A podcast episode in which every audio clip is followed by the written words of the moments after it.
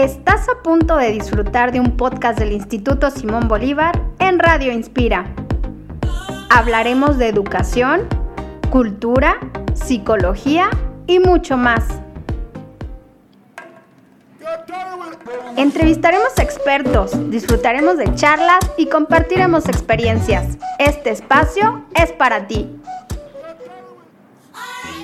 Observar el talento de nuestra comunidad inspira el futuro de nuestros niños. Nuestra página www.isb.edu.mx.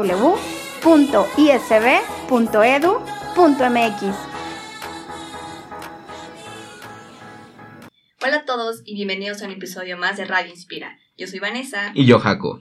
Y el día de hoy tenemos un invitado muy especial, el ingeniero Hugo Beller Estrella, quien nos va a hablar un poco sobre tecnologías de información y sus ciencias anexas.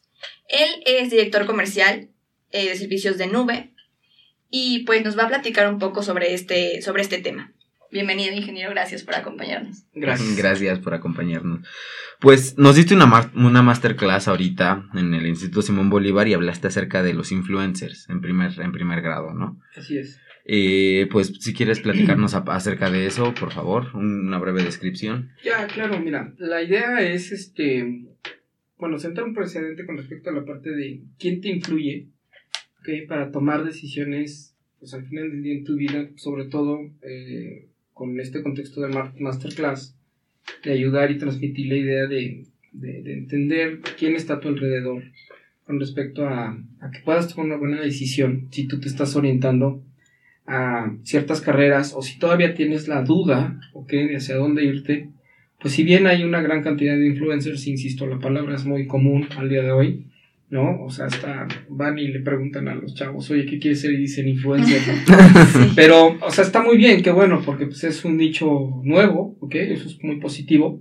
Sin embargo, para tomar una decisión de esta naturaleza, el concepto es que eh, realmente quien te influencia es tu entorno, ¿no? En este caso, eh, bueno, pues la familia, tal vez el papá, tal vez el tío, tal vez el abuelo, eh, y, y, y, tu entorno también, insisto, tus amigos, tus profesores, eh, la gente con la que convives, te puede un poquito ayudar, ¿no? A identificar esa, esas pasiones y esas aptitudes que tienes para elegir un, una profesión en particular. Ese es el mensaje eh, acompañado de, de, la experiencia, ¿no? Al final del día, ¿quién te influye? ¿Quién influyó a mí?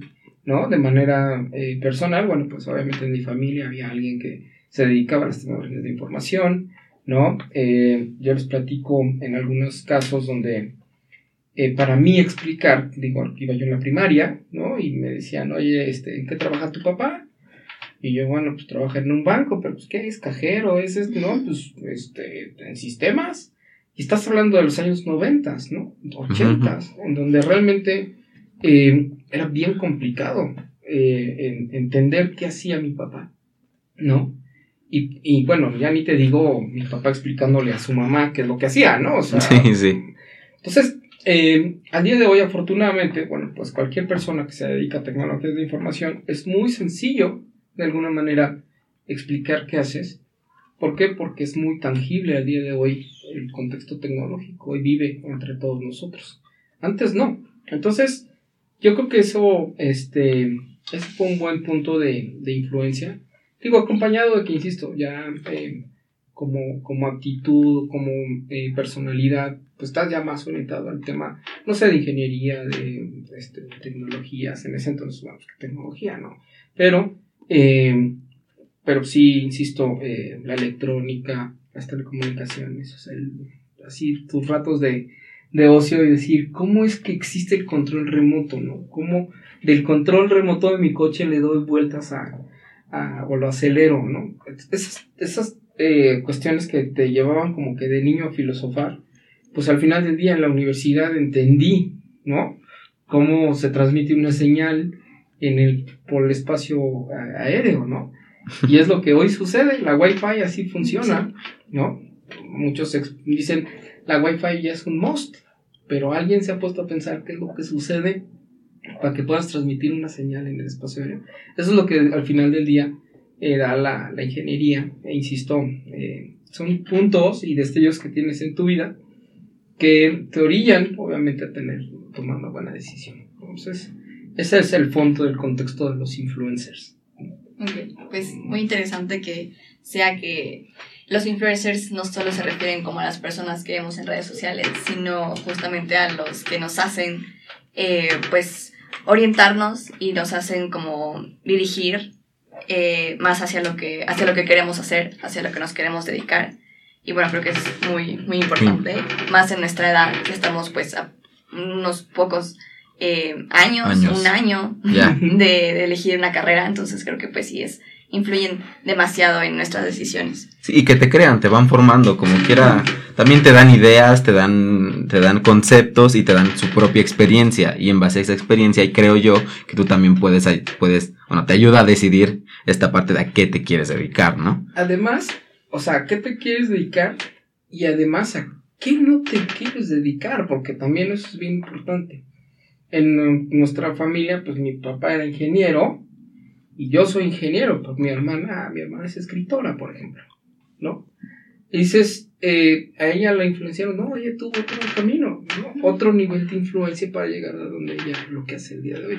Entonces, al final del día son factores que están ahí que, insisto, te ayudan a tomar buenas decisiones o tomar decisiones simplemente. ¿no? Cuando ya lo cruzas con tus virtudes, con tus pasiones, etcétera, dices, sí, sí, sí, voy para allá. Y, y e insisto, tengo amigos donde el- íbamos en la carrera y la mayoría tenían papás en otras profesiones. Mi mejor amigo, su papá es abogado, ¿no? Y somos ingenieros. Y es el único ingeniero en todo el linaje familiar, ¿no? Dices, oye, qué bueno. ¿Quién te influyó? Ya en la conversación, por ejemplo, es, no, pues yo tenía un tío que se dedicaba, a que es ingeniero, que no sé qué, y siempre me llamó la atención, por eso, ah, ah. Entonces, si se dan cuenta, siempre hay alguien, ¿no? O siempre hay alguien en tu entorno, mejor dicho, que te ayuda a tomar esas decisiones, ¿no? Analizarlas y ir adelante. Sí, claro. Bueno, ahorita nos hablaste un poquito de tu trayectoria, ¿no? ¿Podrías como profundizar, o sea, quién es Hugo Beyer, por qué se, de- por qué se decidió sí, a, ser, a ser ingeniero y, y, y, pues cómo ha sido tu experiencia en estos, en estos años haciendo lo que te gusta? Mira, en realidad, bueno, ¿quién soy? Eh, soy una persona muy apasionada, ¿no? De, de lo que me gusta hacer, ¿no? Si algo me gusta, me meto y vamos a llamarle, valga el término, medio ñoño en ese sentido, ¿no? Eh, me gusta investigar, si hay un tema en particular, me meto a fondo y todo eso. Pero, sin embargo, el, bueno, el, el tema de por qué decidí estudiar ingeniería, justamente por eso, por el, por la influencia, ¿no? y por el tratar de comprender muchas cosas que yo sabía, ¿ok? Que la, que la ciencia y la tecnología me, me iban a dar la respuesta, ¿no? Y en el contexto de trayectoria profesional, pues al final del día, cuando iba yo, por ejemplo, en la preparatoria, cuando me toca irme a área 1, por ejemplo, ¿no? Pues, pues yo, yo dije, no, yo soy de área 1, no, que las matemáticas, todo el mundo como que te, te influye, ¿no? Negativamente en ese sentido. Pero no, la realidad es que no, o sea, eh, era yo bueno desde cuarto, desde la secundaria, me gustaba, ¿no? Entonces, y la física y todo esto, entonces medio te vas formando, insisto. Cuando yo tomé esa decisión de irme a área 1, pues también fue muy bien, o sea, mis profesores me decían, oye, Hugo, no, pues qué bueno, y ta, ta, ta, tienes aptitudes, etcétera.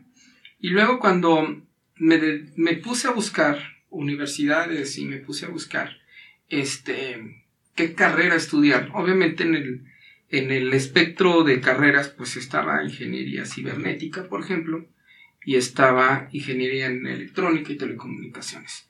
Y en la mayor parte de todas las universidades en realidad había esas dos. Si acaso había muy, muy, muy nueva era mecatrónica, por ejemplo.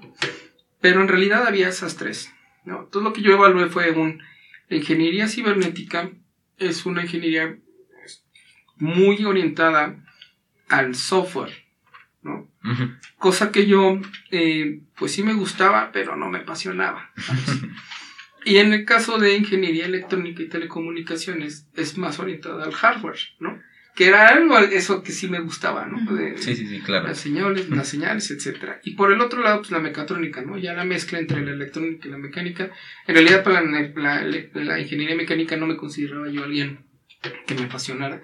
Entonces encontré al final del día el camino. Me acuerdo que hubo alguien que me dijo, oye, te vas a meter en ingeniería electrónica, eso es súper difícil. Y la verdad es que sí es difícil, ¿no? Eh, es ese mundo, eh, vamos a llamarle virtual, o ese mundo que no, que no lo ves, ¿no? No ves qué sucede en un procesador, no ves qué sucede en un capacitor, no, sin embargo es muy apasionante lo que sucede. Entonces, bueno, yo decidí tomar esa carrera y en la carrera en sí, pues hubo de todo, ¿no? Hubo energía eléctrica, ingeniería electrónica, hubo telecomunicaciones, hubo control numérico, hubo matemáticas hasta más no poder, este, física, eh, vaya, teoría, inclusive teoría de, de análisis, bueno, esa materia me gustaba mucho que era eh, análisis eh, de, de las cosas analógicas, es decir, lo que hoy sucede en el mundo analógico, cómo lo mapeas al mundo digital. En ese entonces era así como que, wow, ¿y eso qué es? Hoy es lo que hacemos todos los días, ¿no? Entonces, eh, eso fue lo que a mí me, motivó. Y bueno, posteriormente salgo de la carrera, me, contratan en una compañía. Y aquí hay un hito importante porque justamente confirmé que a mí programar no me gustaba, ¿no? Sin embargo, entró a trabajar, el trabajo era bueno, la compañía era buena, sin embargo me di cuenta que puedo aprender y aprendí, desarrollé en ese lenguaje, etcétera, el que les platicaba hace rato. Pero finalmente lo mío fue más, más orientado al tema de, de crear soluciones, más eh, en un contexto más de hay un problema, ¿cómo lo resuelvo? ¿no? Y no, eh, bueno, vaya, en, esta industria hay distintos roles, pero ese era como que mi, mi rol eh, preferente. Entonces descubro ese, ese mundo que no es ni la gente que está desarrollando y está este, pegándole al teclado, ¿no? Ni la gente que está vendiendo, porque obviamente alguien tiene que vender los servicios, ¿no? Alguien tiene que comprender lo que el cliente necesita. Entonces, em, se, se, por, por la, la, la, forma natural, se forman perfiles que están en el Inter, ¿no? Que no eres ni venta 100%, ni eres 100% gente que está entregando el servicio. Le llaman preventas o soluciones, etc. Y ahí es donde yo calzo perfecto, porque ves el lado comercial, porque es una persona comercial por naturaleza, por, por, por, personalidad. Pero también soy un apasionado de la tecnología, ¿no? Donde me gustan los bits y los bytes. Entonces esa es como que la combinación perfecta. Y a partir de ahí me empiezo a desarrollar en ese mundo. Entonces eh, entro a una compañía que se llamaba Diveo, ¿no? Que era de centros de datos, ¿no? Y ahí justamente lo que les platicaba era pues ahí logré ver todo ese espectro que, estudié, ¿no? O sea, a mí me hablaban de eh, los generadores para dar continuidad al, suministro eléctrico, ¿no? Y sabía yo leer una placa de un generador. ¡Wow! ¿No? Y sabía yo comprender qué era lo que sucedía a nivel servidor, por ejemplo, qué temperatura debía tener, y qué es lo que tiene que suceder para que el, aire acondicionado se mantenga frío los equipos, etcétera. Entonces, te das cuenta que efectivamente sí hay una correlación en lo que yo realmente aprendí en la universidad con lo que estaba yo haciendo este, profesionalmente. Y eso fue pues, sensacional porque te motiva, ¿no? Y comprendes el mundo de una manera muy distinta. Entonces, ahora sí, eh, Digo, eh, ahí es donde yo digo, bueno, pues aquí es donde soy. Y a partir de ahí, eh, pues bueno, ya mi, carrera empieza yéndose un poquito más ahora sí hacia el lado comercial, ¿no? Ajá. Porque pues al final del día ya pasaste por ese camino de comprensión de las nuevas tecnologías, de lo que hoy sucede, etc. Hoy es más fácil comprender tendencias, nuevas tecnologías, porque ya tienes el, el background, le llamamos, ¿no? De, de venir del mundo de infraestructura o de venir del mundo del data center, hoy para ti es muy sencillo, para mí es muy sencillo comprender qué pasa, digamos, en temas, temas de nube, cuáles son las cosas que ya obviamos, ¿no? Pero sin embargo están sucediendo. Entonces, eh, es ahí donde yo estoy actualmente, ¿no? Muy, muy contento con, con la capacidad de crear y generar soluciones todos los días, ¿no? Sí, claro. ah, perdón. Que justo es como algo que nos, que nos platicaba sobre esta frase de en pleno 2023, ¿no? O sea, que es como crear soluciones y de verdad como hacer algo para enfrentar las problemáticas que pues pueden ser como tal vez mm, que no estamos como que prestando la atención necesaria o que tienen, como lo que nos platicaba del boleto de estacionamiento, ¿no? O sea, ¿por qué todavía seguimos eh, este, pagando con billetes y con monedas cuando lo podemos hacer pues desde nuestro reloj inteligente o nuestro teléfono?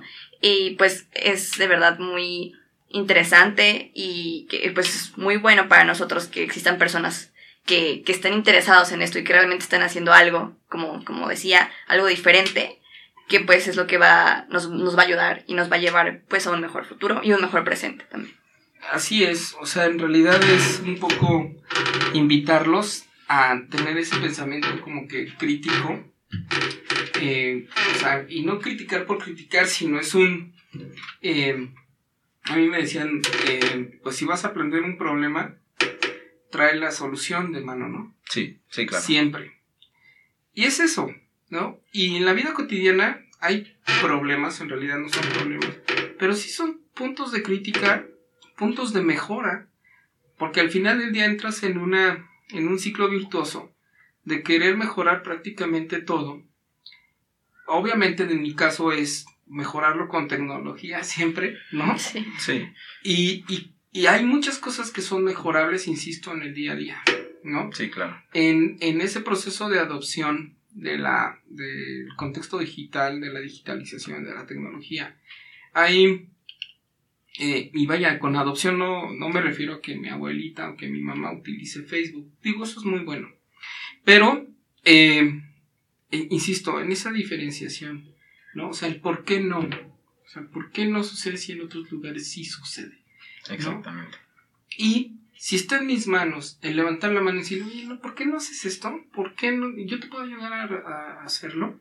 Ya inclusive si quieres en un contexto comercial, sino, ok, yo te resuelvo eso y te cobro tanto. Está bien, porque o sea, tenemos que ganar dinero todos.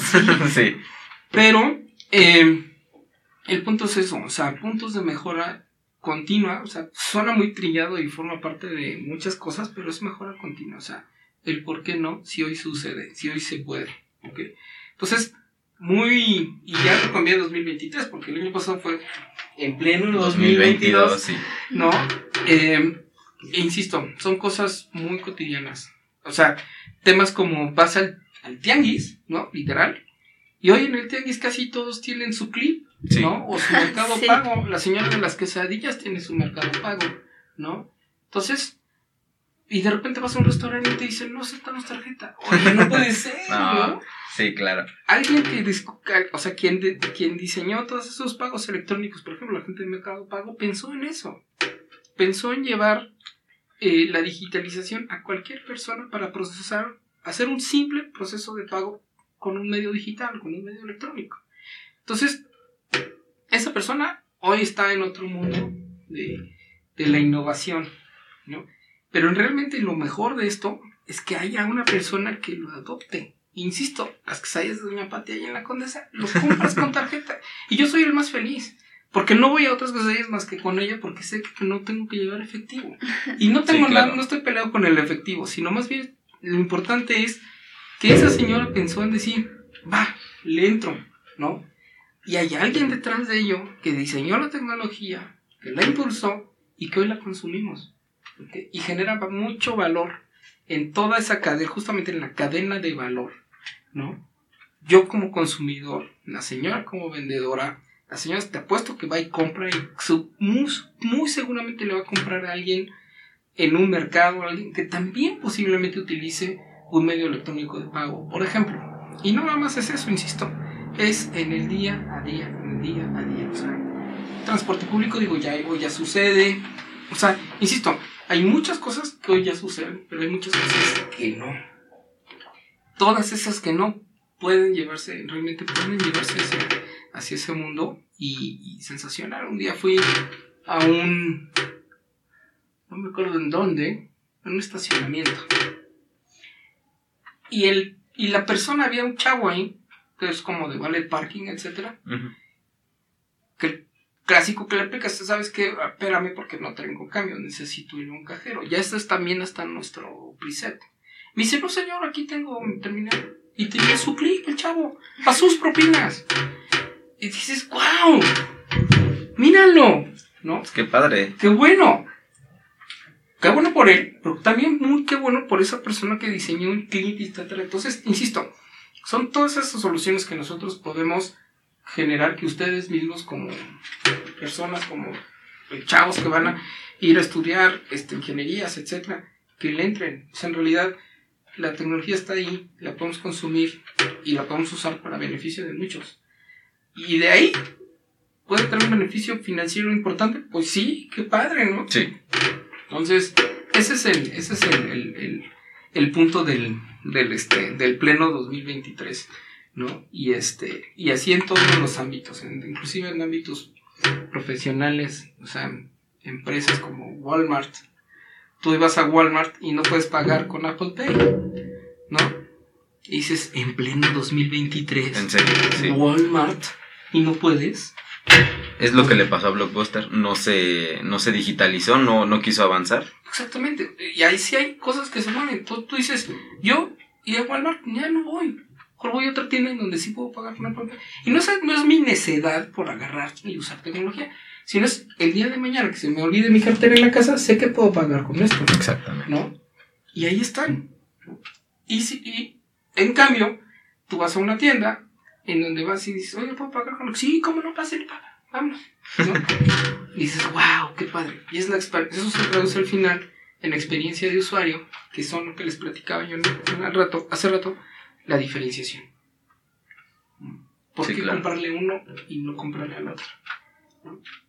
Entonces, ese es un poquito el mensaje de, del en pleno 2023 famoso. Sí. Ok. Y otro ejemplo, bueno, que yo, que yo he visto mucho, que la pandemia también nos dejó, nos, nos forzó a evolucionar esta parte, el classroom.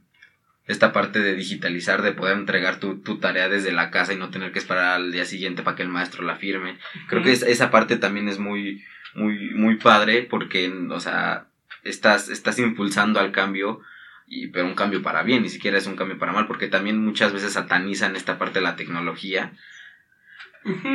Y pues la verdad es que no, no es así, no, no, no es malo, o sea, no, no son peras, son manzanas. Entonces, esta parte de, de ver la tecnología como, como un proceso para ay- ayudarnos a evolucionar, ayudarnos a avanzar como, como sociedad, porque ni siquiera es, es una, es, es un punto, sino es todo el mundo ya, ya tiene, tiene acceso a, a todo, ¿no? Correcto. Y esta parte de la tecnología, lo que te dio también, lo que nos dio las llamadas, este, las videollamadas de poder contactarte con tus familiares en un punto, en un punto en el que no se podía ni siquiera, ni siquiera verlos de frente y pues al menos verlos en, en una pantalla y saber que están bien, esta parte era muy importante y creo que también nos dio un, un alivio en, en esta parte de la pandemia.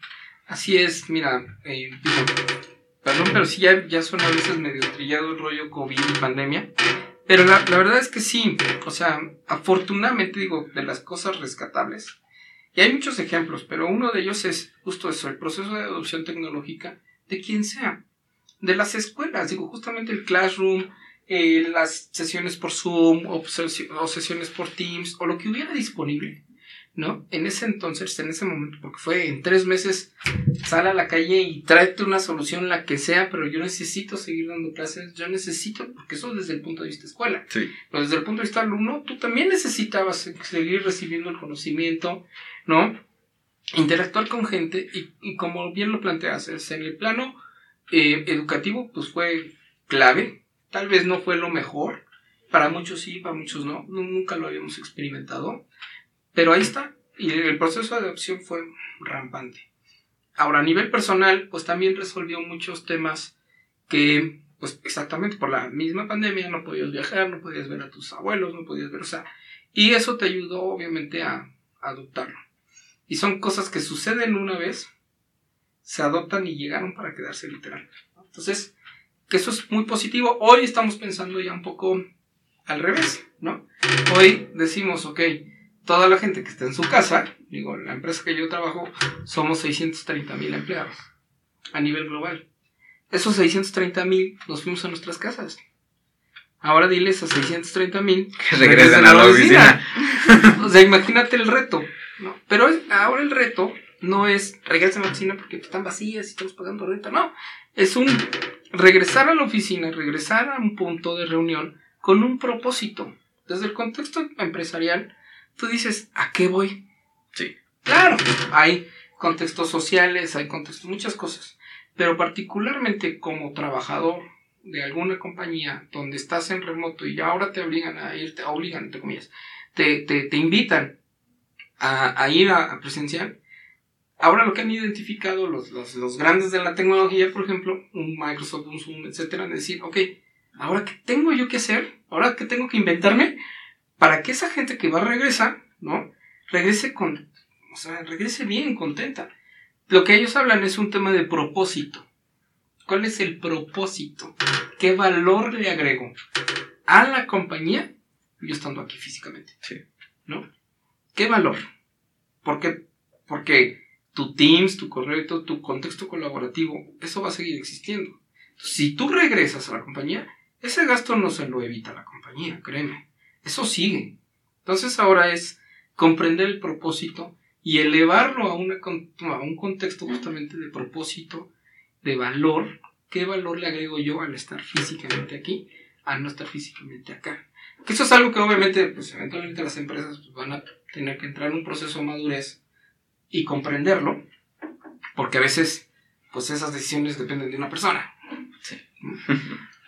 Y no está mal, pero hay que, eh, justo en ese proceso de adopción, ¿no? Ahora, por ejemplo, como mi esposa, en pleno 2023 te hacen ir a la oficina de Santa Fe. ¿Por qué? o sea, en pleno 2023. Digo, oye, tiene que haber un propósito. ¿Cuál es el propósito? Ah, me voy a reunir con tal y voy a discutir. Ah, perfecto, ya hay un propósito. El propósito ya está. Descúbrelo. Y vas a ir feliz a trabajar. no es ir por ir. No es ir por ir, claro. Entonces, esa es un poquito la diferencia del que hay que detenernos a pensar en este tipo de cosas. Entonces, insisto, sí, el cambio cultural fue muy rápido, fue positivo. Yo creo que las empresas de tecnología fueron las únicas que crecieron en ese contexto, pero eh, dejaron algo importante, o sea, muchas lecciones. Y aprendimos todos, ¿eh? Sí. Todos aprendimos. Entonces, este, fue lamentablemente, bueno, pues muchas cosas ahí feas con el COVID, pero muy buenas este, en otros sentidos, ¿no? Sí, claro. Pues ya como para terminar, eh, ¿qué, pues, como consejo o qué le diría a nuestra comunidad? Eh, pues justamente como invitándola a que haga parte de estos diferenciadores. ¿Qué es lo que el mensaje que daría? Mira, el mensaje es, este, manténganse críticos, manténganse activos, eh, aprendan, aprendan mucho. O sea, insisto, el ir a la universidad o venir a la prepa y salir al, al mercado laboral, eso implica retos y retos de aprendizaje, retos de tener la capacidad de cambiar, de capacidad de entender.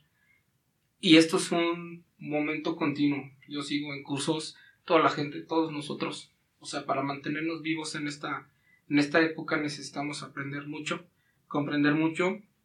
Aprovechen el tiempo, el tiempo que es lo único que sí se nos va y ya. Sí. No, por más que queramos digitalizarlo, no va. No se puede. Pero, este, sí es justamente eso, aprovechen el tiempo y, y aviéntense. O sea, insisto, el uso de las tecnologías a veces eh, a mucha gente le da miedo por desconocimiento, etcétera. No es así. El punto es, eh, úsenlas, ¿no? Aprendan mucho. Ahí, allá afuera está toda la información.